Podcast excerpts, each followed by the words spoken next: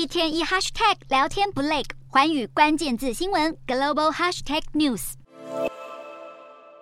前美国总统川普一离开法庭，大批支持者随即蜂拥而上。川普和粉丝们相见欢后，再一次向媒体抨击自己被联邦法院起诉三十七项罪名，根本是政治猎巫。而根据法庭记录，川普对所有罪名一概不认。当地时间十三号，深陷密件门的川普首度在迈阿密联邦法院出庭应讯。一名司法消息人士透露，审讯持续了四十七分钟，期间川普双臂交叉，不发一语的靠座椅背上。只有当法官读出所有起诉罪名，并询问。川普是否认罪时，他才开口一概否认。最后，川普的律师直接要求陪审团审判。不过，专家认为，由于处理机密文件的复杂性，审判可能要整整一年后才会开始。司法部特别检察官史密斯指控川普犯下间谍法中的刻意保留国防机密、共谋妨碍司法、做出不实陈述等联邦重罪。要是全部定罪，川普的总刑期可能会高达数十年。早在今年四月初，川普还被纽约曼哈顿检察官起诉三十四项伪造商业记录重罪，虽然川普也同样否认所有罪名，但这两场棘手的官司势必将成为他角逐二零二四白宫大位的最大绊脚石。